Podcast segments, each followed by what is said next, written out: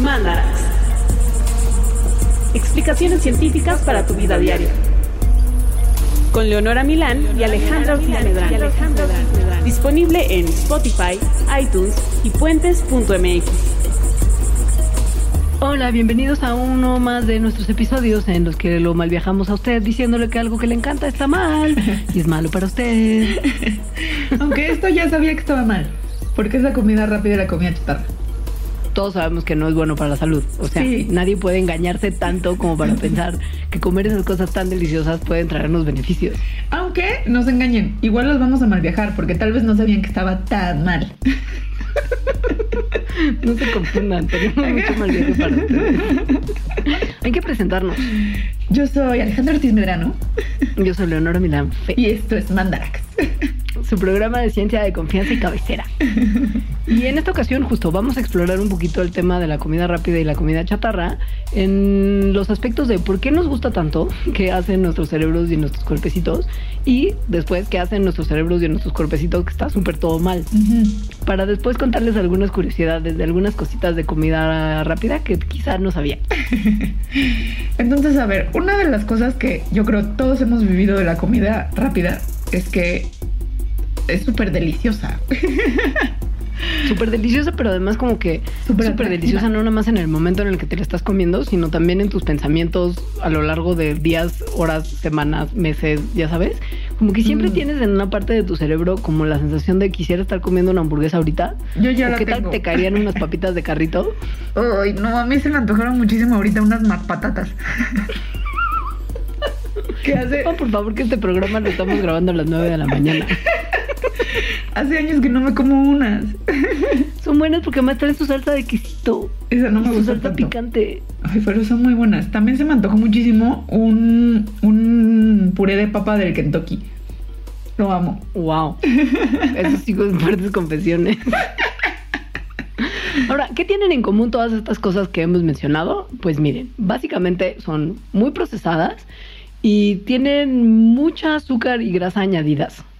Lo cual. Esto hace que tengan una cantidad ridícula de calorías y que desordenen el contenido de azúcar en la sangre de las personas que las consumen de forma masiva. O sea, hacen un desorden con nuestro interior. al mismo tiempo hacen que sean súper, o sea, que sepan súper rico en la boca, que sean hiperpalatables, porque un montón de azúcar y un montón de grasa es como lo que nuestro cerebro dice, yummy, dame más.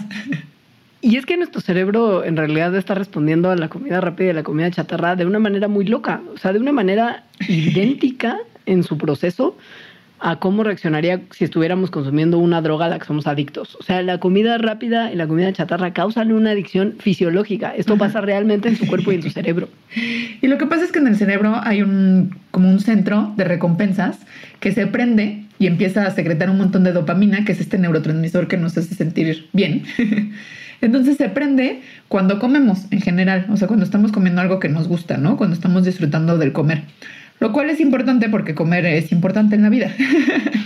Pues si no comemos nos morimos. Ajá. Seguramente ah, por una razón eh, cercana a eso es que evolucionó, ¿no? Este centro y que fuera así. Solo que la comida chatarra hace que ese centro se prenda un montón y el cerebro empieza como a tal cual acostumbrarse y a necesitar más de que haya dopamina y esa cosa en particular que le está dando dopamina, lo cual es eh, la base de cualquier adicción. Entonces con la comida chatarra pasa exactamente eso, ¿no? El cerebro empieza a buscar más y más recompensa dada por esas cosas que se la están dando, ¿no? En este caso, pues sería comida hipercalórica llena de azúcar y llena de grasas. Ahora, hay dos factores que hacen que la experiencia de comer en general sea placentera, independientemente de todo el dopaminódromo que se libera en tu cabeza, que te hace sentir súper bien. Y el primero es la sensación, o sea, física en tu boca de comer. Esto incluye, por supuesto, el sabor, el olor y cómo se siente la comida en tu boca. Esta última, esta última característica que se conoce como oro sensación es súper importante. O sea, se gasta muchísimo dinero en que esa comida chatarra tenga las características perfectas para resultar sexy para tu boca. O sea, topan que hay veces que seguramente han tratado de hacer unas como papitas de carrito, pero en su casa. Y entonces... Nunca le sale. No, porque no tienen el crunch perfecto. En la boca no se siente igual. Eso es O en sea, lo que se gastan. o están muy blandas, Ajá. como aguadas. Eso es en lo que se gastan millones. En que cómo se siente en la boca, se sienta increíble. Tipo, si tienes estas cosas que hacen tu agua mineral, o sea, que le meten, que le meten como el, el factor carbonatado, si le aprietas de más, tienes burbujas de más, y si le aprietas de menos, tu agua queda como con un- tres burbujitas y no sabe chido. Esto es algo en lo que las empresas de refrescos gastan un montón de dinero y un montón de tiempo en ver cómo calcular exactamente qué sensación de efervescencia tiene el refresquito en tu boca. Otro factor es eh, los nutrientes que tiene la comida y no porque sean muy nutritivas, sino cuál es como la combinación de nutrientes que le vas a ver mejor a tu boca y que tu cerebro va a decir yummy. Lo cual es una combinación que otra vez perfecta de sal, azúcar y grasa, que es lo que hace que el cerebro se excite y quiera comer más. Ahora, independientemente de, de estos dos factores que hacen la experiencia placentera, hay una serie de otras cositas que se pueden tomar en cuenta al momento de diseñar comida que va a resultar adictiva y sensual para las personas que la Mm. comen y tienen que ver con justo con, con factores que la hacen ser más adictiva. El primero que vale la pena mencionar se llama contraste dinámico. Más adictiva porque es más deliciosa. ¿Qué? O sea, más adictiva porque es más deliciosa. Exacto, sí, sí, obvio. Y, y- y este tema del contraste dinámico, aunque tiene un nombre como super pro, es algo bien sencillo. Es la combinación de sensaciones diferentes dentro de un mismo alimento. O sea, por ejemplo, piensen Mm. en un caparzoncito comestible que cruje y que te lleva a un centro suavecito, cremosito, y todos ellos tienen Mm. sabores deliciosos que se combinan perfecto. Pero la combinación de sensaciones es lo importante. El contraste entre el crujiente y el suave, como el durito y el cremosito. Yo pienso en una Krispy Kreme. Y estoy pensando en un Ferrero Rocher, así como, Ajá. ya sabes que tiene como Sí. la, la, la- la avellanita por fuera de chocolatito y luego Ajá. el crujiente y luego más Suavecito. suavecito y luego más... O sea, hizo como 20 capas de contraste Sí. dinámico. Es una pasada. Yo pienso como en Krispy Kreme de, gas- de glaseado, que está como durito, tantito, Ajá. y luego lo muerdes y adentro es tan suave y además a veces calientito cuando las acaban de hacer. Uy. Incluso piensan en, en- en algo saladito como la pizza. O sea, cuando el quesito queda como medio crujiente, Uf. como más durito, Ajá. y entonces lo muerdes y abajo está la salsita de tomate caliente, y abajo está el pan que como es como esponjoso. Eso hace que tu cerebro crea que lo que estás comiendo es novedoso y emocionante. Y que quiera más. Mucho más que un puré de papa de Kentucky, Alejandra, perdón. Me encanta, pero es que el puré de papa de Kentucky tiene una cosa, que es el siguiente factor que hace que la comida no sepa muy rico, que es la respuesta salivar. Entonces la saliva, una de las cosas que hace por dentro de la boca es que como que la enjabona, es decir, como Mm. que ayuda a que el sabor que haya adentro llegue a todas las papilas gustativas. O sea, es como una película, pues, mm, viscosa, obviamente, que Mm. cubre por dentro de la boca y así lleva a más lugares y por lo tanto las cosas saben más, ¿no? Porque está llegando a más lugares que son los que te informan que una cosa sabe. Hay comidas que mm, provocan más respuestas salivar que otras, como por ejemplo la mantequilla, el chocolate, la mayonesa, el helado, los aderezos de ensalada, es decir, las cosas que son eso, como viscositas. Entonces eso promueve que se cree más saliva y que entonces todas nuestras papilas gustativas tengan sabor y todas digan, "Mm, qué rico. Y el puré de papa del Kentucky tiene eso. Es real, es como una comida emulsificada, tienes razón. Tiene arriba como un glaseadito, como el gravy ese. Mm. Además es que esos estoy segura que hay como dos sobres gigantes, uno que es el sobre del puré y el otro es el sobre de gravy. Y la instrucción que reciben los empleados de, de esa franquicia es solo añada agua.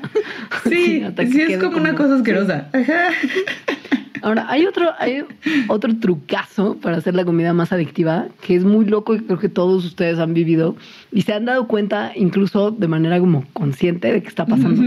y es la sensación de que algo se derrite en tu boca. O sea, que Esto- desaparece. Ajá, como que te lo comes y lo muerdes, pero no alcanzas a realmente morder porque no tiene como mucha consistencia, como que se deshace, como el algodón de azúcar o un puff de chetos. Un pop un de cheto chetos, bolita que lo un de chetos es así. muy claro. Sí. Sí. Una, un cheto bolita, una sabrita, así Sí. que la aplastas con tu lengua y que no alcanza a morder. Y entonces te puedes zampar toda la bolsa porque como que tu cerebro nunca lo masticó. Eso es súper peligroso. Porque efectivamente lo que esta comida le hace creer al cerebro es que no estás comiendo tanto como de verdad estás comiendo. Porque eh, lo cual no le manda nunca la señal, o sea, el cerebro nunca manda la señal de que ya no sigas comiendo. Como que asume que no estás recibiendo calorías y que lo puedes como comer para siempre. Y no es cierto. Ajá. Entonces sigues y sigues comiendo. y te atascas de chetos. Ahora, hay otra cosa que es, que es como un poquito menos malévola, pero, pero tiene mucho sentido en- entendiendo cómo funciona la cabeza. Y es que nuestros cerebros gustan de tener variedad. O sea, si estás comiendo algo que sabe igual una y otra y otra vez, te empieza a resultar menos placentero. Porque la sensibilidad de los sensores específicos que están recibiendo la sensación de sabor van disminuyendo con el tiempo. Ujú. Y el tiempo puede ser no solamente como un tiempo más largo, como días, sino minutos incluso, ¿no? Entonces tienes un gran plato de algo que sabe todo igual, te aburre. un, plat- un gran plato de algo que sabe igual o que sabe mucho, ¿no? Porque la comida chatarra, en la cual de verdad hay muchísima investigación. o sea, si ustedes creen que un cheto es algo que nada más se les ocurre así, detrás hay como un montón de gente pensando sobre esto. Entonces, bueno, está diseñada para, para no llegar como a esa respuesta sensorial específica. O sea, dan suficiente sabor para que sea interesante y que el cerebro entonces no se canse de estar comiendo eso, pero no son tan estimulantes como para que la respuesta llegue a su máximo y entonces se, se empiece a evitarlo. Eso, eso permite que pues, te puedas comer una bolsa entera de papitas abritas.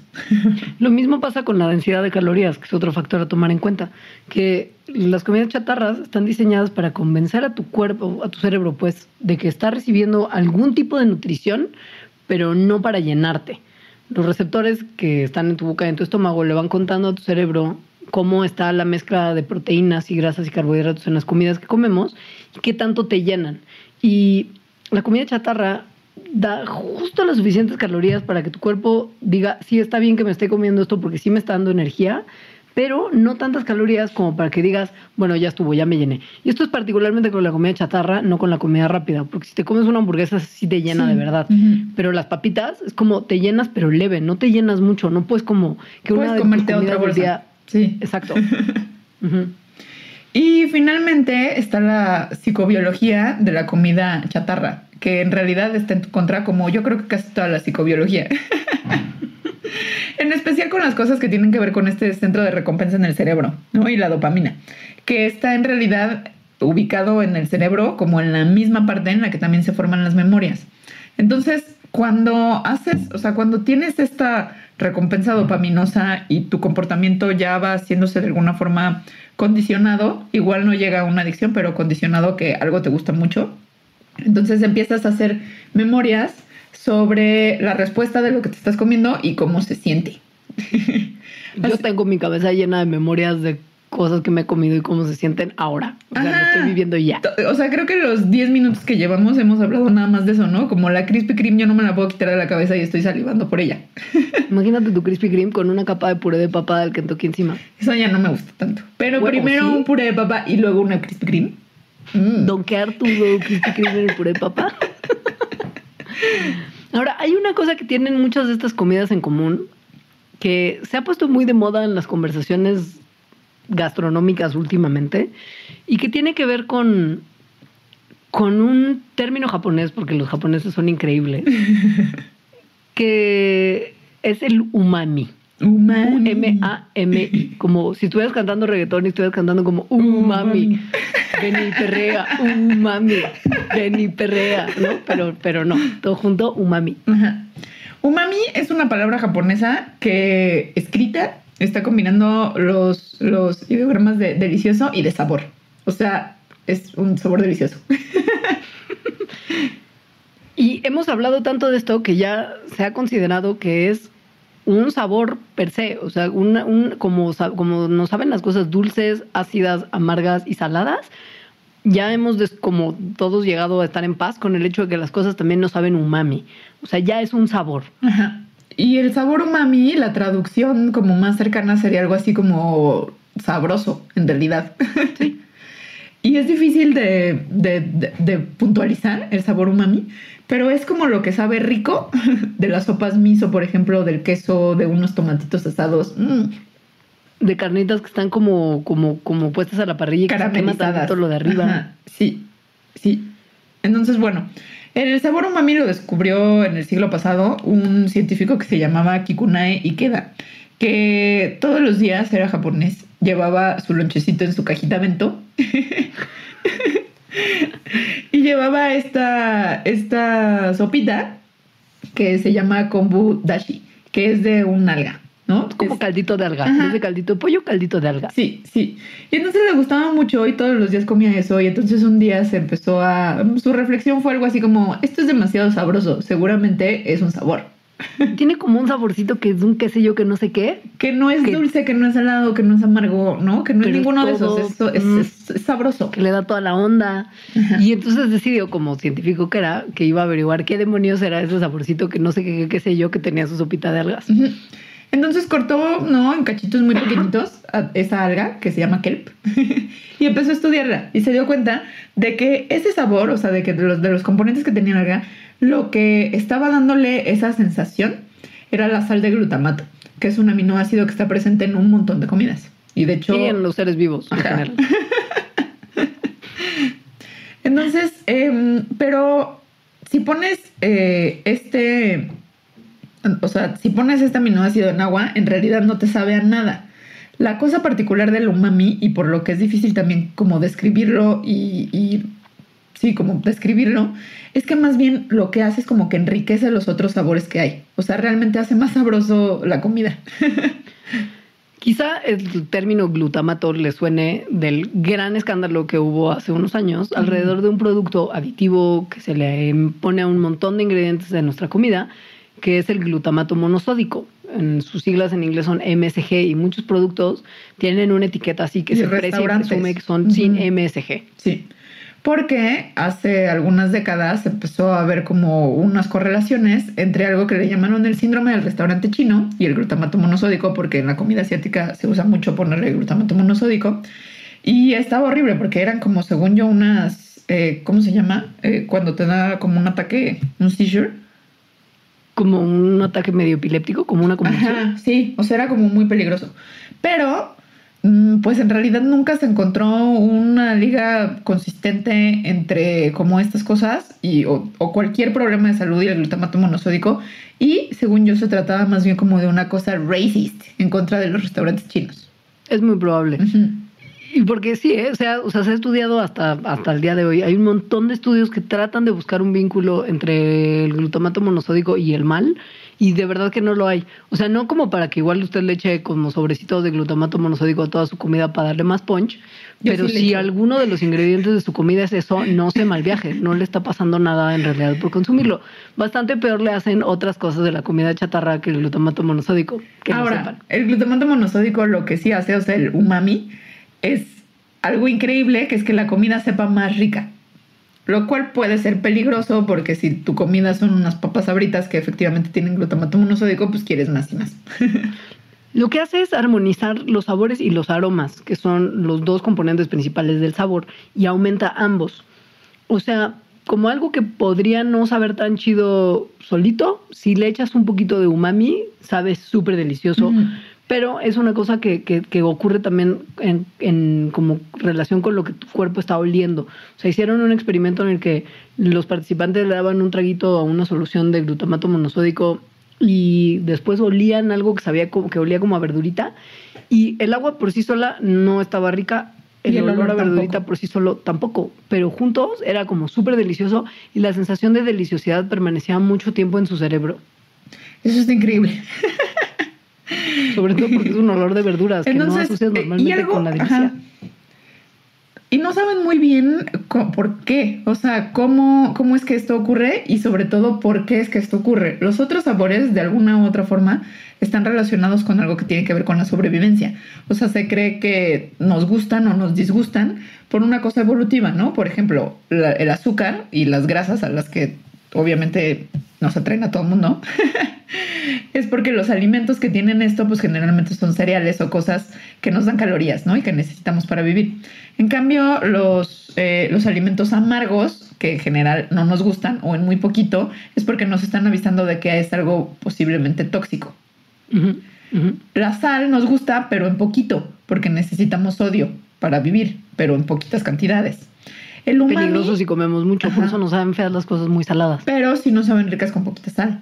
Ajá. Pero el umami, pues nadie sabe la relación que tendría así. El investigador que comía sopita de alga creyó que era como el sabor de las proteínas y esto tendría sentido considerando que los aminoácidos, que el glutamato es un aminoácido, es, son lo que constituye las proteínas, ¿no? y, y eso tendría sentido porque las proteínas son importantísimas para nuestras dietas, pero los receptores de umami no detectan las proteínas. O sea, por ejemplo, si comes carne cruda, que tiene las mismas proteínas que la carne cocinada, no la detectan los receptores del umami, pero cocínala en el asadorcito y que se te queme un poquito, ¡uf! explota el umami. Entonces, hay glutamatos que, bueno, es esto que da como el sabor umami en muchas cosas que sí juegan papeles importantes en la biología humana, pero para que no sepan rico. Por ejemplo, la leche materna tiene un montón de glutamato y lo que se cree es que eso le da como este sabor delicioso que hace que los bebés quieran comer más, lo cual es importante para ellos, obviamente. Y lo que hacen también es que ayudan al proceso digestivo, porque el intestino delgado está todo cubierto con receptores de umami. Y, y esto hace también que, pues, si uno come cosas con umami, su digestión mejore. Ujú. Ahora, Ahora, pero el cuerpo produce un montón de glutamato. sí, lo hacemos nosotros porque es... Ajá, lo Es un nosotros. aminoácido que, Sí. que- que- que sacamos también de lo, de lo que comemos y Sí. así. Y nada, lo que es muy interesante es la relación que tiene el umami con la llegada de la civilización, porque los procesos que asociamos ahora con, con comer modernamente, ¿no? como cocinar, curar los productos con sal para que duraran más, fermentar, todos esos procesos desencadenan como olas de umami brutales, mejorando inmensamente los sabores originales. O sea, comemos mucho más rico eh, desde el punto de vista del umami que hace 12.000 años, que no existía Exacto. ninguno de estos procesos para, para cocinar la comida. Y seguramente esto solamente se va a ir poniendo más increíble Mm. conforme empecemos a entender cómo funciona el umami. Mm. Y entenderlo en el sentido de cómo interactúa con sus receptores Ujú. es bien interesante y muy útil para la gente que desarrolla sabores y que trabaja haciendo comida rica. Y, hay muchos estudios que han justo como visto cómo es que interactúa el glutamato con nuestro cuerpo y qué es lo que desencadena la sensación de umami. Y han visto que no solamente como los, los receptores como de- del glutamato, sino también los nucleótidos que hay en nuestro cuerpo pueden aumentar la sensación de umami. Los nucleótidos son uno de los componentes fundamentales de los ácidos nucleicos, que son el ADN y el ARN, que están en todos los seres vivos, porque, o la información genética. Sí. Y lo que ocurre también es que si bien los nucleótidos por sí solos no pueden activar los receptores del sabor umami, sí pueden intensificar la sensación de umami que causa el glutamato. Y se han hecho muchos estudios justo además particularmente con un nucleótido que es el guanosin 5 monofosfato. Bueno, sí. Bueno, sí. Que justo trabaja muy de cerca con el glutamato para activar los receptores de umami. Y esto, además de enseñarnos, bueno, cómo es que se produce la sensación del sabor umami en la boca, en realidad también puede ser súper importante porque si se hace este trabajo con los otros receptores del sabor, o sea, por ejemplo, con el de lo dulce eh, o con el de lo salado, en donde no, lo que, o sea, lo que harías es como estimular más estos sin que tenga que haber necesariamente más azúcar, por ejemplo. Entonces se podrían crear alimentos o más bien como cosas que le echaras a los alimentos que aumentaran la sensación y la percepción sin que necesariamente fueran más azucarados, ¿no? Y te hicieran daño por eso. O más grasosos, que tienen una sensación de que la comida es más rica en grasa, pero que en realidad no te estés comiendo más grasa en el inter. Eso es como el paraíso, ¿no? Es la comida del futuro, como que tu cuerpo perciba que esto es muy delicioso y que sabe a comida mega de casi comida de confort que te abraza, pero en realidad estás comiendo brócoli. Uf, sí es el paraíso. Hay un Y todo esto gracias a que estamos buscando entender el umami porque es el sabor más chévere. Y es muy chévere. Y es también una de las razones que hace que la comida rápida sea tan chévere. Porque muchos de los ingredientes que tiene mucha comida rápida tienen como varios ingredientes que, que tienen un montón de umami. Por ejemplo, la pizza. Buaf. Que La, la pizza, pizza- tiene mil. Yo no sé si haya Mil. una persona en el mundo a quien no le guste la pizza. Sí, hay. Yo me he encontrado como a dos, que es como de, please, no, no me hables. ¿Cómo? No quiero saber. ¿Cómo? quiero- no quiero saber por qué. ¿Cómo? No sé, no sé, te juro, porque tiene todo, tiene la masita, la salsa, El queso. el queso. Mm. Luego que ya si eres carnívoro, pues le puedes poner un montón de carnes frías o un montón de verduritas si no lo eres, pero nada más así con tomate y queso ya es una delicia. Sí. Y bueno, el queso generalmente es parmesano, si es una pizza buena que sepa mejor, obviously. Entonces Obviously. es parmesano y bastante maduro, lo cual está lleno de glutamato. Eso en combinación con la salsa que está hecha de tomates, que también tienen un montón de glutamato, hace que la pizza sea así como una fuente de umami para la boca. Las carnes frías son carnes curadas en sal y tienen un montón de cosas que también tienen así todo el glutamato del mundo. Entonces añádele eso Mm, y todavía más umami. umami. Umami. El reggaetón del glutamato tiene mucho potencial. Si hay algún artista urbano que nos esté escuchando, Sí, por favor. solamente deme crédito. O sea, sí. hay como grasa, hay azúcar, hay mamis, hay umami. Vamos a hacer una pausa para que todas esas mentes creativas que nos escuchen empiecen a bocetar su, su track de reggaetón y regresamos para decirles, después de todo esto bueno y que ya les antojamos, ¿qué es lo que en realidad pasa? Que está muy mal con la comida rápida en nuestros cuerpitos.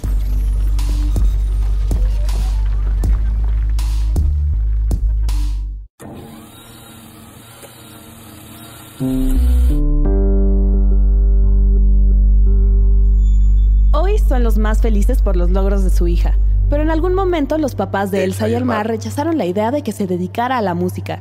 Al final esto te da más fuerzas y buenas canciones.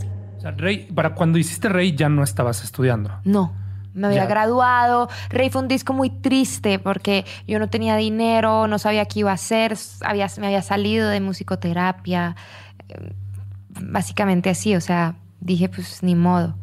Eh, mis papás no me querían apoyar, entonces como que fue un disco como que también de un proceso duro, como de pues de sentirse rechazada, de, de que mis papás querían que yo me volviera a trabajar a mi ciudad, pero pues ni modo, porque es mi vida y, y lo siento en el alma.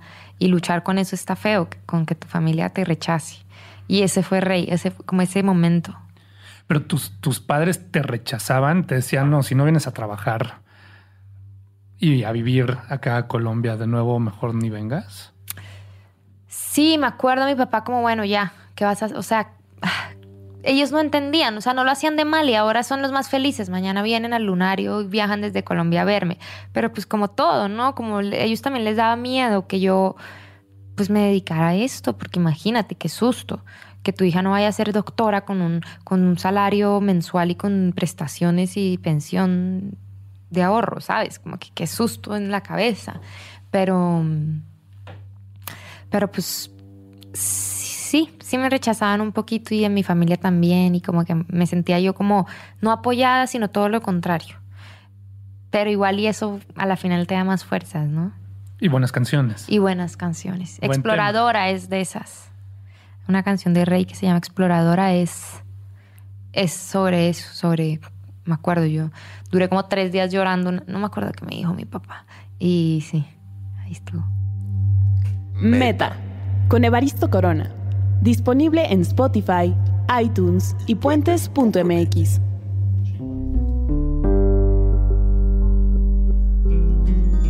Núcleo distante. Canciones, personas y discusiones con Ulises Allís y David Aguilar. Disponible en Spotify, iTunes y puentes.mx.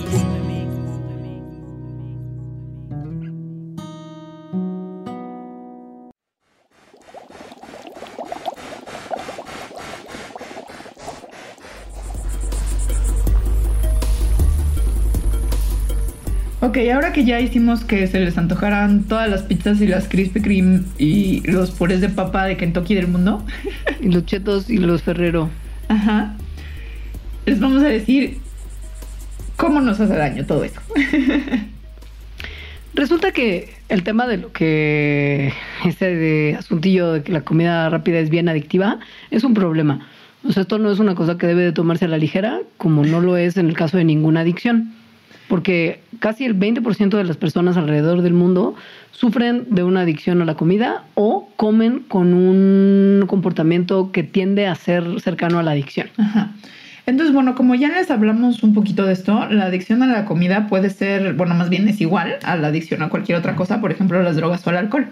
La adicción significa que el cuerpo se ha vuelto químicamente dependiente a alguna cosa o varias cosas y necesita de estas cosas para funcionar normalmente.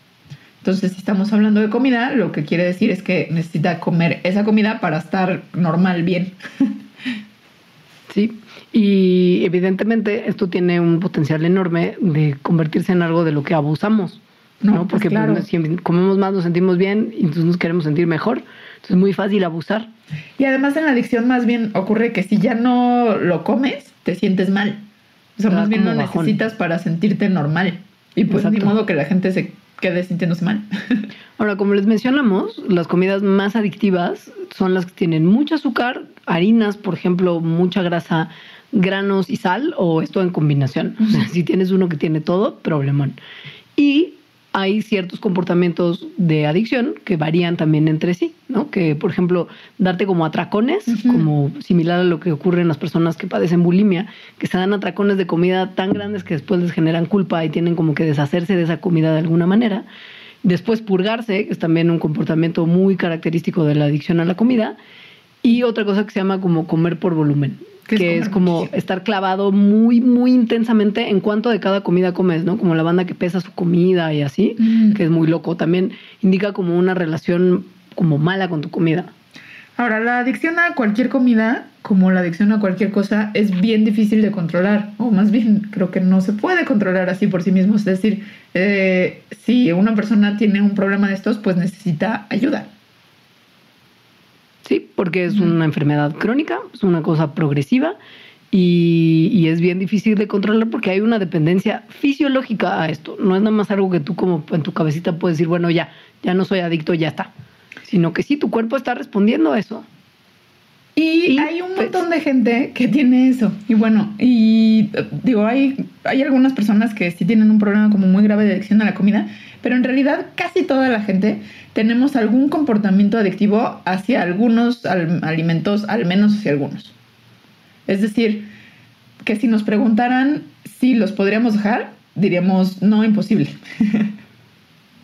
Hay como muchas formas de medir esto, ¿no? Como piensen en, en algunas comidas que podrían resultarles claramente obvio que son adictivas y piensen en una escala del 1 al 7, el 1 siendo nada adictiva al 7 extremadamente adictiva y piensen en los resultados que obtendrían. Esto no lo estoy sugiriendo como de manera trivial, sino que una encuesta que hizo la Universidad de Michigan tomó en cuenta las opiniones de más de 500 participantes en relación con una serie de comidas que comemos muy frecuentemente y les pidieron categorizarlas así, del 1 al 7, siendo el 1 nada adictivo al 7 súper adictivo. Y se dieron cuenta que, además de ya tener como muy claro que comidas son más adictivas que otras, que el 92% de los participantes tenían algún tipo de comportamiento adictivo hacia ciertas comidas. Esto es un porcentaje altísimo. O sea, realmente tenían como el deseo de dejar de comerlos porque sabían que no les hacían bien, pero era imposible para ellos dejarlo. Y esta, bueno, al final llegaron a una lista en la que ponen en orden cuáles son las comidas que en promedio resultaron como más adictivas según, según este, este ranking, este score del 1 al 7, en el que el 7 es el más adictivo. Y pues la verdad es una lista muy... O sea, creo que yo estoy ahí, tal cual. Sí, yo en el, O sea, en el sorpresivo. que 80% de las cosas me encuentro atrapada. O sea, en el número uno de comida que resultó como más adictiva según lo que decía la gente está la pizza. La segunda es el chocolate, que también mucha gente se considera a sí misma adicta al chocolate y los demás es como de, claro que no eres adicta. Uf. Como banda, no, sí son adictos. O Yo sea, no sí pueden no comer chocolate. Yo no podría dejar el chocolate. No. Ahora, papitas fritas es el número tres. Ajá. Súper, estoy ahí mega de acuerdo. Yo Yo, ese no tanto. Galletas también las puede dejar. también, helado puedo dejarlo. Papas a la francesa, que es el 6. Sí puedo dejarlas. Yo, yo, yo no sé, ¿eh? Porque así pone un poquito de mostaza francesa Mm. y agarra justo la papita perfecta, una copita de vino. Bueno, en realidad, si me las ponen enfrente, no podría no comerlas. Ajá. Alejandra, tú y yo teníamos Sí. reuniones de trabajo cuyo único, cuyo, cuya única razón de existir era ir a comer papitas a la francesa Coyoacán. Por favor, Ay, no me mientas. Bueno, el número 7 están las hamburguesas con queso. En el 8, el refresco. Pregúntale a cualquier mexicano si le resulta fácil comer Sí. sin refresco y va a ver los resultados. La número 7 te sorprenderá. en el 9 pastel. En eso sí yo no le, yo no le hago mucho, ¿eh? La verdad, pero el podría 10 dejar. queso, yo pondría el 10, o sea, el queso en el número 1. Yo también. El queso es lo que más difícil se me haría dejar. Yo no puedo, o sea, me, en un momento me dijeron que no debería comer lácteos. No. Fue como, pero ¿por qué no mejor me corto la lengua y dejo de- como de que no, o sea, esto no funciona? ¿Por qué no mejor me matas? ¿Para qué nací? ¿Qué es esto? Sí, luego el tocino, que también muchos modernos sí. dirán que es la adicción número uno, pero es pura faramaya. Ay, es muy delicioso el tocino. Luego O el sea, pollo pero, frito. pu- pero pues no, Uy, es que si está enfrente de ti. también. Pollito frito, que es el número 12, ¿cómo lo ves? Bien, yo creo que los demás ya están, ya, ya no cuentan tanto. Ahora, esta encuesta, por supuesto, también arrojó los resultados contrarios, que es cuáles son las comidas menos adictivas. Y de decir que tienen súper un punto. Tampoco es sorpresiva. O sea, el número uno de las comidas menos adictivas, que todas ellas eran comidas como muy sanas, sin procesar, es el pepino. Todo el mundo consideró que es guacala, pero podría, o sea, si el pepino deja de existir mañana, todo bien. Yo a veces he comprado, bueno, de hecho me ha pasado mucho que es como voy a comprar un pepino porque es sano y me lo voy a comer y se echa a perder en el refri. Sí, yo la única manera de comerlos es como haciendo jugo verde y metiéndolos a la licuadora como para que se disimulen, porque sí, si no mi refri es un hospicio también para pepinos. O sea, a mí lo que me pasa es como si ya me lo dan cortadito y así, ok, pero yo Ajá. cortarlo para obtener ese sabor. Le tienes que quitar las semillas porque además son súper indigestas sí. y la piel. O sea, si no te lo comes bien, te estás repitiendo pepino todo el día. Y qué asco. Luego el segundo son las zanahorias. A mí me gustan mucho las zanahorias bebé, también, pero porque, A mí o sea, por su practicidad. Eh, Yo habría ¿Sabes? O pensado sea, que el brócoli estaba más arriba, pero el brócoli está en el número 6. La verdad. El tercero es frijoles, que yo no podría dejar de comer frijoles por el simple hecho de que como poca carne y los frijoles son una gran fuente de proteína O sea, vegetal. pero es que esto es lo que están viendo es si lo tuvieras que dejar, lo podrías dejar. Claro que podrías Sí. dejar los frijoles. Claro o sea, no es que te gusten número- o no, este es de que si, si mañana la humanidad dependiera de que dejaras de comer frijoles, Claro, los dejas de comer. en a cambio, salvo. si la humanidad dependiera de que dejes de comer queso, queso, pues no. a- adiós a la humanidad. Adiós humanidad.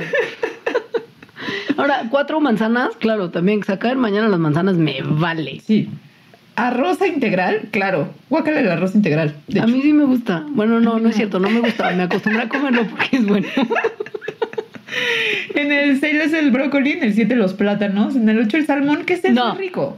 El salmón sí me gusta. Y sí me gusta sinceramente. A mí me gusta todo, también me gusta el plátano y el brócoli y las manzanas, y incluso el pepino, pero, Sí, no. o sea, si dependía, o sea, si es como, a ver, por salud, por cuestiones de salud, Alejandra, tienes que dejar de comer zanahorias o te, o te operamos, bueno, pues dejo de comer zanahorias. En cambio, Alejandra, te tenemos que operar una operación de 8 horas o ya nunca vuelves a comer chocolates, es que me operen. Claro. Yo con queso es como todo el cuchillo que quieran, métanlo, no pasa nada. Aguanto, soy joven, yo lo. Pues sí. Ahora, no les vamos a leer la lista completa porque es larga, pero sepan que sí, o sea, muchas de las cosas que ustedes podrían dejar muchas de las cosas que ustedes no podrían dejar son comunes alrededor de la humanidad, por lo menos occidental, porque esto es obviamente un resultado de una encuesta que se hizo en Occidente y En la Estados comida Unidos. rápida y adictiva de acá es muy distinta a la que se encontraría probablemente en otros lugares del mundo, pero sus características son las mismas, alta en grasa, alta en azúcar, muy procesada. Entonces, bueno.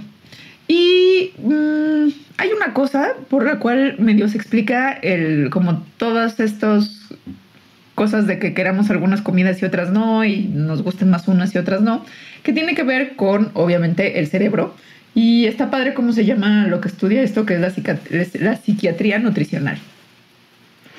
Esto tiene que ver con el hecho de que, pues, nuestro cerebro es una máquina que trabaja todo el tiempo, 24/7, aun cuando dormimos, y que necesita un montón de energía. Esta Un energía montón. obviamente viene de la comida que comemos y el tipo de combustible que le ponemos a nuestro cerebro hace toda la diferencia. Es como si usted le pone de la gasolina que no es premium a su coche y de repente se le como que se para en el semáforo, es porque le está poniendo gasolina de mala calidad. Ahora, mm, pues sí, necesitamos gasolina, o sí, de buena calidad en el cerebro, que está dada por pues vitaminas, minerales, antioxidantes, cosas que realmente lo nutren. En cambio, la gasolina, que de mala calidad para el cerebro, serían comidas, sobre todo procesadas o refinadas, que es difícil como deshacerse del- de las cosas como de los subproductos en el cerebro, por ejemplo, de eh, los radicales libres o de cosas que promueven la inflamación. Entonces todo eso hace daño no solo al cerebro, sino pues a todo el cuerpo en general. Y no solamente la función de nuestro cuerpo como de mantenernos vivos, sino a la operación como psicológica de nuestro cerebro, como que tiene que ver con cosas como el comportamiento, Pues sí. con las funciones cerebrales como la memoria, etcétera, que se ven mermadas cuando nuestro cuerpo está recibiendo mal combustible. O sea, empeoran, por ejemplo, ciertos síntomas de desórdenes del comportamiento como la depresión cuando estamos constantemente alimentándonos con cosas que no son buenas para la salud. Es aquí donde entra la cosa de la psiquiatría nutricional. Cómo lo que comemos afecta la manera en la que nuestros cerebros operan, pero a título como de comportamiento y personalidad, no tanto como de su capacidad para hacer que nuestro cuerpo opere y estemos vivos. O sea, más o menos sí eres lo que comes. Pues sí, ¿No? o por lo menos sí te afecta en gran medida en, en tu día a día lo que comes mucho más de lo que normalmente pensarías. Ujú. Mucho tiene que ver con este otro neurotransmisor que es súper importante que se llama serotonina. La serotonina ayuda a regular el sueño, el apetito, eh, el humor en general, o sea, como la resiliencia de cómo te sientes e inhibe el dolor. Se habla mucho de la serotonina como para cosas de que si estás feliz es, es el neurotransmisor clave para los antidepresivos, por ejemplo, pero en realidad el 95% de la serotonina que se produce en el cuerpo está en el tracto gastrointestinal. Y de hecho ahí es donde también tenemos un montón de sus receptores. Porque no nada más funciona para esto del humor, sino también para funciones que tienen que ver con la digestión. Hay millones de neuronas en el sistema digestivo. Esto es muy interesante en el sentido de cómo interactúa una cosa con la otra, pero a raíz de que empezamos a saber esto y a descubrirlo, es que le pusimos de nombre al sistema digestivo nuestro segundo cerebro. Nuestra pancita es nuestro segundo cerebro porque hay literal muchísimas neuronas. Entonces, Ahora, eh, estas neuronas, sus funciones y la producción de neurotransmisores, que es una de las funciones más importantes de las neuronas, está altamente influenciada por lo que comemos y por los billones de bacterias y organismos que componen nuestro microbioma intestinal. Ya les hemos hablado en este programa del microbioma varias veces y los hemos convencido, espero, de la importancia que tienen los bichos que viven adentro de nosotros para nuestro buen funcionamiento. El buen funcionamiento de lo que se habla casi siempre es como de la parte intestinal, ¿no? Cómo vas al baño y si se te infla la panza y así, ¿no? Lo cual sí es cierto. Sí, O sea, y de cómo te protegen de ciertas Sí. infecciones intestinales. Ajá. Es decir, si te comiste algo que tiene una bacteria mala, tus bacterias buenas muchas veces tiran paro y matan a la bacteria mala antes de que te genere una infección. Además, las bacterias buenas, el microbioma bueno, limitan la inflamación que pueda haber, mejoran que también estás absorbiendo los nutrientes de la comida, en fin, pero también tienen que ver porque como están ahí adentro donde hay un montón de neuronas y que están produciendo neurotransmisores, pues con estas cosas que tienen más que ver con la psiquiatría. Hay estudios que han mostrado que cuando la gente toma probióticos, sus niveles de ansiedad, sus percepciones de estrés, su salud mental mejoran comparados con personas que no toman probióticos. Esto muestra una relación entre una cosa y la otra, entre qué tantas bacterias buenas tienes y qué tan sanamente está funcionando tu cabecita. La conexión con la comida chatarra, pues es que la comida chatarra en general no le hace bien a la microbiota intestinal. De hecho, no le hace nada bien. No. Sí. Si se ven los resultados de ciertos estudios que se han hecho como muy manipuladores y medio mala onda, en particular la dieta occidental, que es la que nosotros comemos, le hace un daño impresionante a la microbiota del que le está consumiendo. Y como le hace daño a la microbiota, entonces también aumenta la posibilidad de que las personas con esas dietas occidentales llenas de grasa y alimentos procesados sufran de depresión. Topen el estudio, por favor, es una cosa muy lacra. Eh, compararon los investigadores la dieta estándar de, los gringos con la dieta tradicional de las personas que viven en Sudáfrica. Y esta dieta tradicional tiene mucha más fibra, especialmente como almidones resistentes que le dan buena comidita al microbioma, mientras que la dieta occidental, la americana, la gringa, es alta en grasas industrializadas, carbohidratos refinados y proteínas animales. ¿Cómo se traduce esto a la microbiota que hay en ambas pancitas, en la pancita gringa y en la pancita sudafricana? Pues en la pancita sudafricana había más bacterias buenas y en la pancita gringa menos. Eso. En particular, en las pancitas gringas hay unas bacterias que digieren proteínas y grasas, mientras que las africanas tienen especies que fermentan carbohidratos y producen un ácido graso de cadena cortita que se llama butirato, que se cree que es antiinflamatorio, anticancerígeno y está asociado en general con una mejor salud. Ahora, hay una parte 2 de esta investigación, que es que Es la parte lacra, no nomás estudiar cómo funciona cada una. que es que a los dos grupos les cambiaron de dieta por la del grupo contrario durante dos semanas. El microbioma cambió muchísimo, aun cuando el periodo es corto. O sea, parecería que en dos semanas que puede pasar. No. O sea, los gringos empezaron a tener 2.5 más de este ácido graso buena onda cuando estaban comiendo la dieta africana, mientras que los niveles de este ácido graso buena onda en los africanos bajaron así drásticamente cuando empezaron a comer dieta gringa. Lo cual, pues, es buena noticia y mala noticia, ¿no?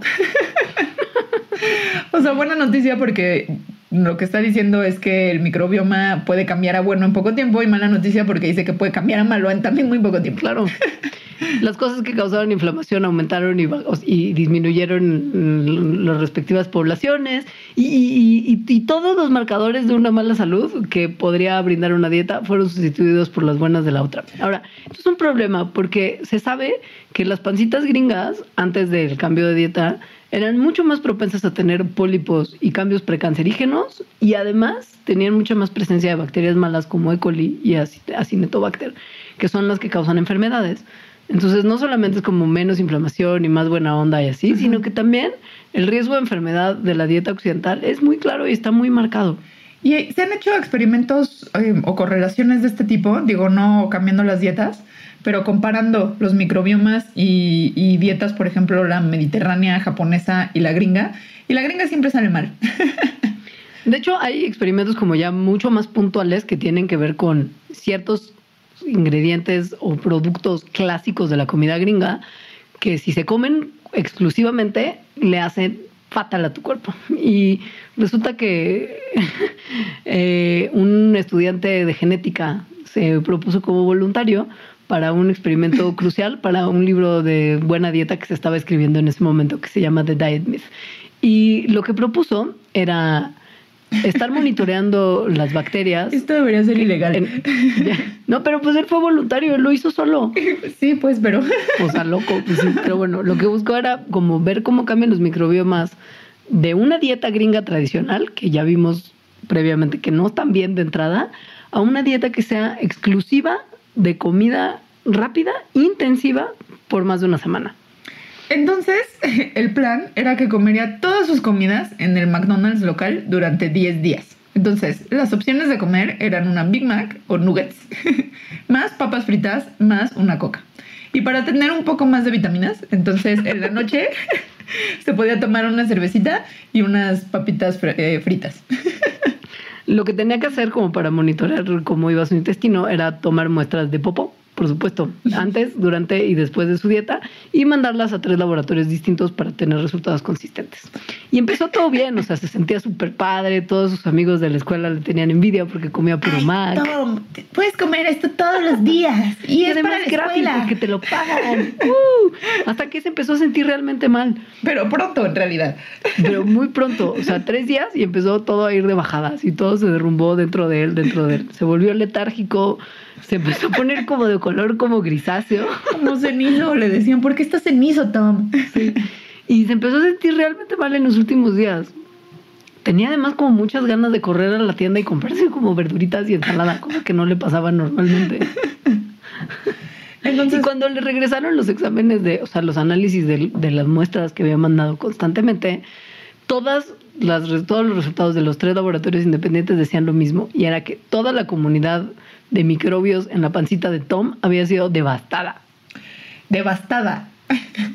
Devastada, tipo, todas las bacterias buenas habían sido reemplazadas por malas, todos los bifidobacterios que son buena onda, que mantienen la inflamación a raya, se habían muerto. Y perdió sobre todo muchísima diversidad. De 1400, o sea, de, de las que como 5000 especies que hay, perdió como 1400, una cosa así. O menos, ¿no? Como 3000 que hay, perdió como la mitad. Estos cambios como persistieron en el tiempo. O sea, porque dos semanas después de que ya había dejado de comer su dieta chatarra, su microbioma no se había recuperado. Sobre todo en el tema de la diversidad, como que no, no lograba que más bacterias lo colonizaran. Y el problema es que la pérdida de diversidad del microbioma es una señal universal de mala salud. Y es una característica muy común en las pancitas de las personas que padecen obesidad y diabetes. Y desencadenan un montón de problemas inmunes cuando se observan en ratitas de laboratorio. O sea, nada nuevo, pero qué tan malo es, esa es la novedad. Porque además muchas veces lo que se habla de la comida rápida o la comida chatarra es, por ejemplo, las calorías, ¿no? Entonces, igual hay personas que dicen, ok, voy a cuidar el contenido calórico de lo que estoy comiendo, pero igual lo que como son puras hamburguesitas de McDonald's. Y me mantengo en mis 2.000 calorías diarias, ¿no? Entonces, pues sí, en realidad ahí no hay una cosa problemática por las calorías, pero el sistema inmune y el metabolismo del cuerpo igual va a sufrir por efecto de que el microbioma lo estás devastando. Ahora esto se puede fácilmente combatir si uno de repente se da una hamburguesita, pero también lo combina con una dieta saludable, que tenga mucho probiótico como un yogurt y jocoque, que tenga vegetales fibrosos, nueces, aceite de oliva, comida con alto contenido de fibra, ¿no? Y sobre todo como mucha variabilidad de nuestros alimentos, no comer lo mismo siempre que sea comidita chatarra. Entonces, bueno, hay que cuidar el microbioma. Mucho. Y hay que no comer muchas cosas que estén como muy fritas y muy calientes, como las papitas a la francesa y la carne quemada en el asador. Por más umami que tengan y por más este cambio de las texturas que te genere muchísima adicción, no son tan buenas. Y esto tiene que ver con una reacción química que ocurre cuando las cocinamos. Está de miedo. O sea, porque les voy a contar rápidamente. Yo mi doctorado, no, la licenciatura, hice unas cosas en laboratorio que los hacíamos en unos geles de acrilamida. Que la acrilamida es un polímero. Yo para lo que lo usaba era pues eso, ¿no? Porque pasaban ahí unas gel, unos, eh, eh, sí, genes, en fin. Era así como vas a usar acrilamida y todo el mundo se ponía trajes de como de astronauta. O sea, de verdad era como lo peor del mundo. Luego lo usábamos súper mal y entonces se caía y bueno, historias de terror. Pero de verdad era como la acrilamida es lo peor. O sea, lo peor, lo peor, teníamos que deshacernos de, o sea, como cuando ya le íbamos a tirar con súper cuidado, venía como un camión especial por ella, era algo horrible. Y entonces un día me dijeron, ah, sí, pero ¿sabes que la acrilamida también te la puedes comer en tus papas fritas? Uy, cuando me dijiste eso, porque yo me enteré por primera vez del fenómeno acrilamida porque Alita me lo, me lo contó. Y fue como de, uy, estoy comiendo veneno y no tenía idea y ahora sí, ya no puedo comer papitas siendo tan feliz como era antes. Entonces, bueno, la acrilamida, como ya dije, es un polímero y se usa sobre todo como en procesos industriales para producir papel, tintes plásticos, para tratar agua potable, aguas residuales, eh, enselladores, envases, en algunos adhesivos. Porque es eso, se hace como una cosa como un gel, ¿no? Como un plastiquito parece. Ahora, también están los alimentos cuando las verduras que tienen un aminoácido en particular que se llama asparagina, como las papas, se calientan a altas temperaturas en presencia de algunos azúcares. O sea, las papas crudas no tienen acrilamida, pero cuando las cocinas para que sepan delicioso, es cuando se forma esta sustancia por la interacción química de sus componentes con la alta temperatura. Y en el humo del tabaco tiene muchísima acrilamida, o sea, todo mal. Los alimentos que son la fuente principal de acrilamida son eso, las papitas fritas, las galletas, el pan, los cereales de cajita para el desayuno, las aceitunas negras el jugo de ciruela y el café. Me muero. Y varía, obviamente, dependiendo de quién los fabricó, del tiempo de cocción, del método, de la temperatura, de cómo lo cocinaron. Hay tips para cocinar mejor la comida para producir menos acrilamida. Por ejemplo, evitar tostar el pan y la carne en exceso, blanquear las papas antes de freírlas, no guardarlas en el refri, secarlas después de freírlas. Así se puede bajar la acrilamida, pero de qué está, está. Ahora, si hierves las papas o las pones al vapor, generalmente no se forma acrilamida. Es el componente de freír a altas temperaturas. sí. Ahora, hay una buena noticia que es que los niveles de acrilamida que se pueden obtener por comer no se han encontrado que produzcan algo malo en el cuerpo. O sea, en realidad mm. la acrilamida, la exposición a acrilamida por el humo del tabaco es mucho peor y si llega a un grado en el que te puede hacer, pues lo que se cree es que la acrilamida puede, puede producir mutaciones que eventualmente pueden llevar a cáncer. Pero igual está horrible pensar que te estás comiendo un carcinógeno. O sea, al final eso es lo que es. Pues es que sí, son todos los procesos además que más nos gustan. O sea, porque papas hervidas como... eh, Papas así al horno fritas. mm. Pero al horno no son tan malas. Fritas es lo que es muy malo. Y lo frito Es malo. no nada más es malo como en la papita y por la acrilamida, que igual aunque no sabemos, pues te estás comiendo un carcinógeno y igual eso no está tan chido. Pero el, el aceite y sobre todo el aceite que se calienta y se calienta y se calienta, o sea, piensen como en su puesto de confianza de garnachitas, donde tienen el aceite todo el día, ese sí es súper malo. ¿Sabes qué estoy pensando? Como en esos puestos de feria que, que hacen Sí. como mucha fritanga, como papitas fritas, alitas, Ujú. espiropapa, y así que tienen el aceite constante y están sacando fritanga de ese tipo todo el día. Pues es como una fábrica de papitas con aceite viejo. Yo estoy pensando en los tacos de cochinada. Ah, pero eso está mal por millones de, o sea, en tantos niveles. Pero igual, es ese aceite que está a altas temperaturas durante un montón de tiempo. Sí. Ahora, cositas como el pan tostado, de verdad, también, ojo, porque cuando el pan se les tosta mucho y se hace negro, también hay acrilamida. Ay, bueno, en fin. Pero Sí, lo muy malo mal. sí es el aceite. Sí. Y si bien justo así no hay un vínculo tan tremendo en el consumo de acrilamida en alimentos y el cáncer inminente, please tomen en cuenta que quizá no es la mejor idea estar comiendo papitas a la francesa todos los días. Sí, no para nada. Además de que en, en el, en el aceite recalentado también hay otras sustancias tóxicas, ¿no? No solamente Ajá. acrilamida. Sí. Hay también unos aldehídos tóxicos muy horribles. Eso es lo malo del aceite, porque el aceite en sí no tiene acrilamida, ¿no? Sino que tiene estos aldehídos que al parecer se cree que están relacionados a algunas enfermedades neurodegenerativas y algunos tipos de cáncer. Entonces, estos compuestos que son tóxicos, pues se encuentran en algunos aceites, por ejemplo, en el aceite de girasol, cuando se calienta a cierta temperatura, por ejemplo, la temperatura que se necesita para freír. Mm. El aceite de oliva es un poquito menos nocivo según se ha visto en los estudios, sobre todo si no se deja como calentar muchísimo antes de cocinar. Y aquí hay algo que también está horrible, que es que estos aldehídos que son tóxicos, eh, bueno, son el resultado de la degradación de algunos de los ácidos grasos, de los ácidos grasos que tienen los aceites. Y entonces, cuando se queman, unos se volatilizan. Entonces, las personas que están cocinando eso les llega también por ahí, ¿no? Por medio del aire, o sea, por medio de vapor. Pero la mayoría sí se quedan en el aceite después de freír. Entonces, esta es la forma en que en realidad casi todo el mundo los consume, en las comidas que están fritas en esos aceites. Eso es un bajón. Ahora, también sabemos que la comida fritada por lo general es una que tenemos que evitar si queremos estar más o menos en forma, ¿no? Sí, O sea, pero creo que aquí hay otra vez el punto de que casi siempre que pensamos en la comida mm, chatarra o en la comida rápida, grasosa, etcétera, estamos pensando en términos de calorías, ¿no? Entonces es como, bueno, si me como esta quesadilla que se fríe y se fríe y se fríe y se fríe en este aceite que ha estado desde hace seis horas prendido y quemándose, pues no me va a hacer tanto daño porque pues, me como una al día, ¿no? Y en contenido calórico y no engordo y tal. Pero sí está haciendo daño por otras cosas, ¿no? Como lo del microbioma que dijimos y pues en este caso porque te estás llenando de compuestos co- tóxicos que pueden dar cáncer. ahora, buenas noticias sobre las quesadillas después de este corte. Sí. Ahora volvemos.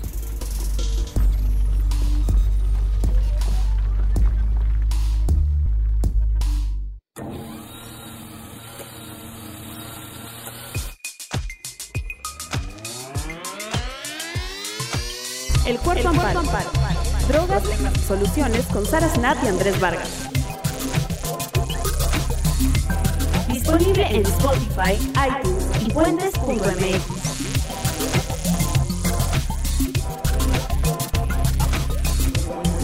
Fuentes.mx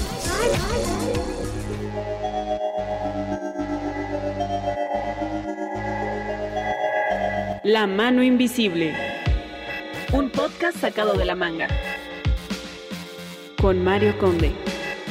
Disponible en Spotify, iTunes y puentes.mx.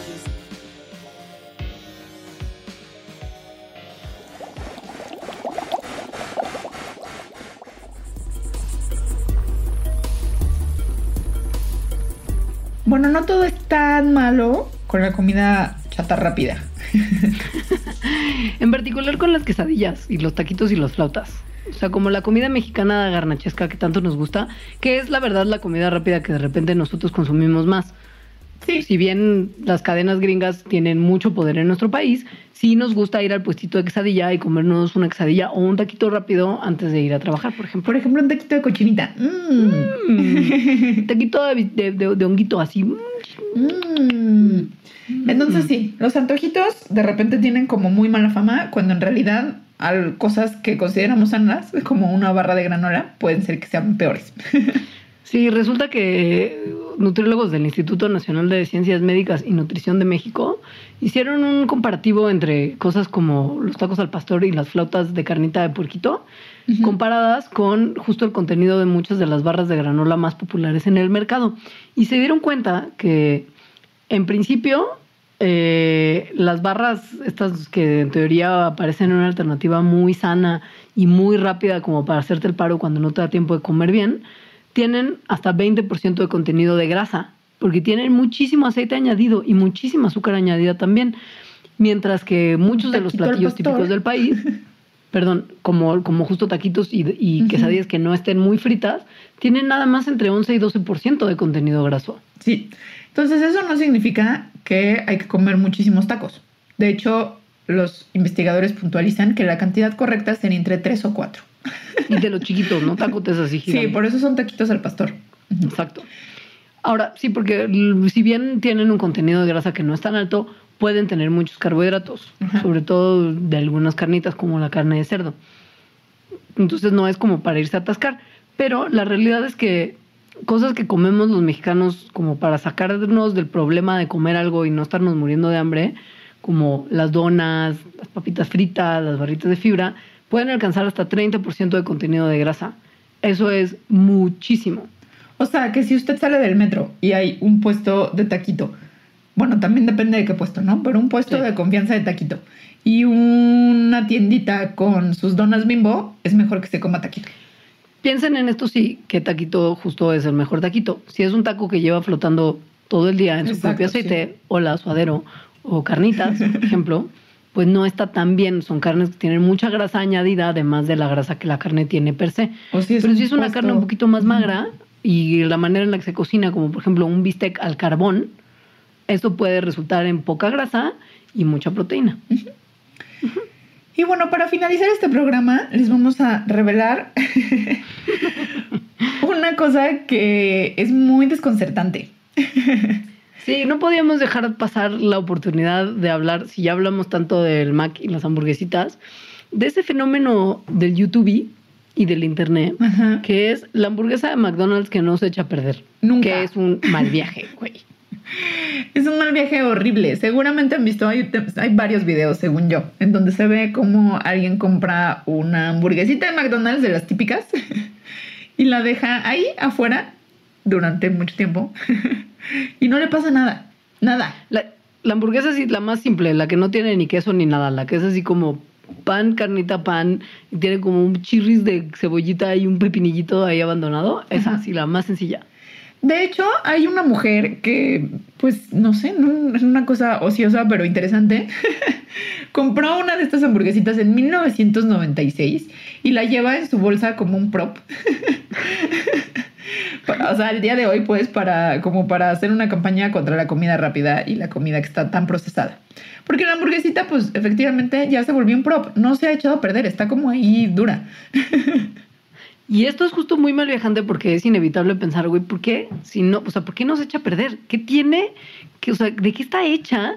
¿Qué tiene que no se echa a perder? Cuando además. Después de 22 por ejemplo, años. Ajá, y, y de repente cuando se han hecho estos estudios comparativos entre distintas marcas de comida rápida, hay otras hamburguesas que sí se echan a perder y se cubren de modo mucho más rápido que la hamburguesita esta tradicional del Mac. Ajá. Entonces hay varias hipótesis que, que seguramente han visto por sus escépticos del Facebook.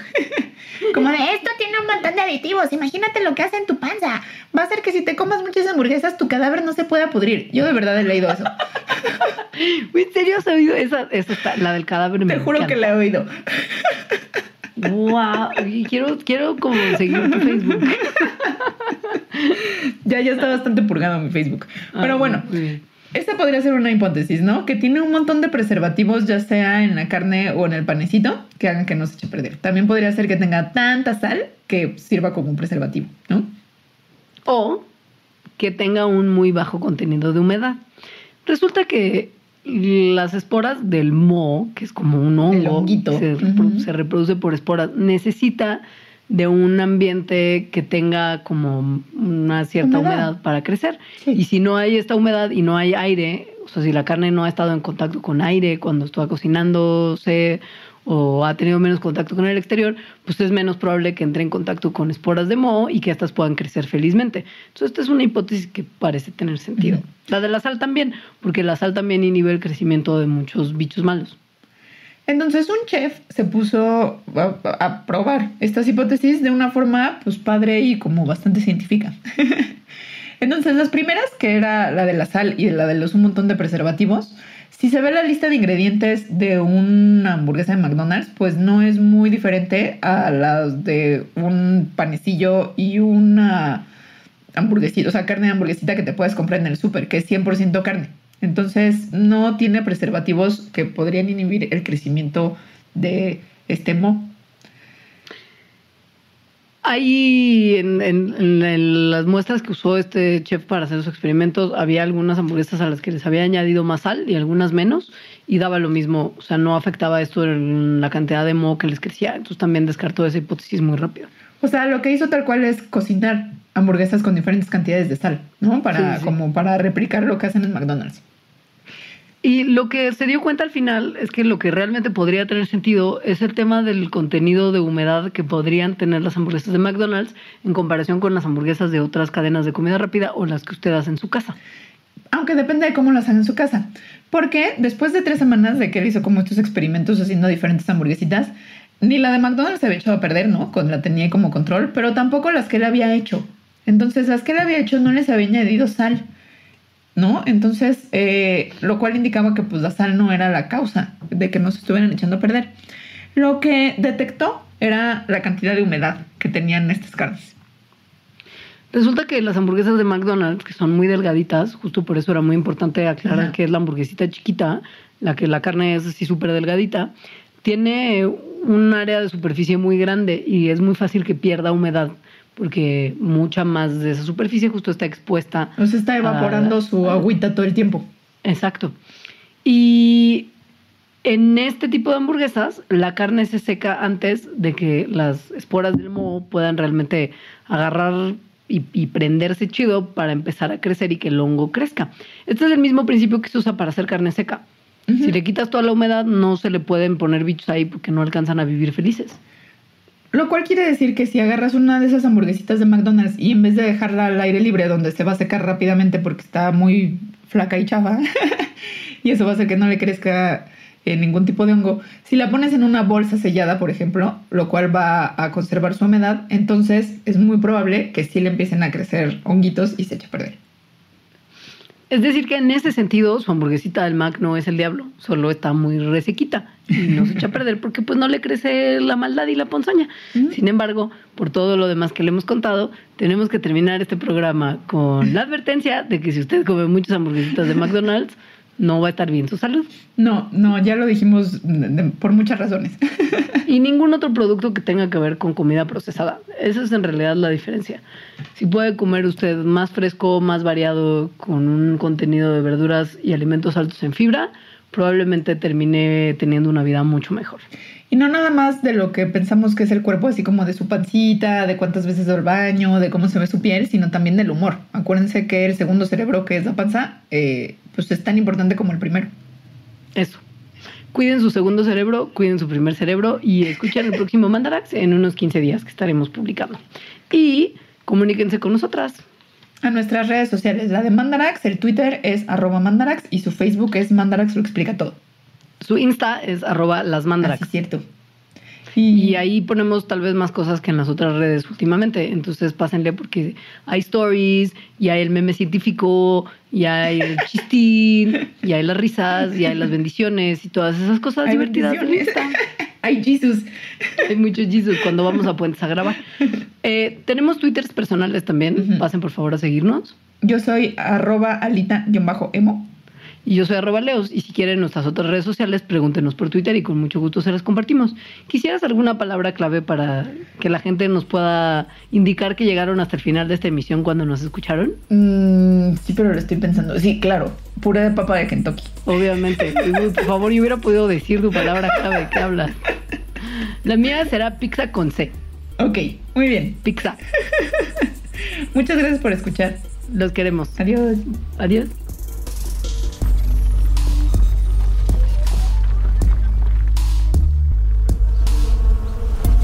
Mandarax. Explicaciones científicas para tu vida diaria. Con Leonora Milán y Alejandra Ortiz Medrano. Disponible en Spotify, iTunes y puentes.mx.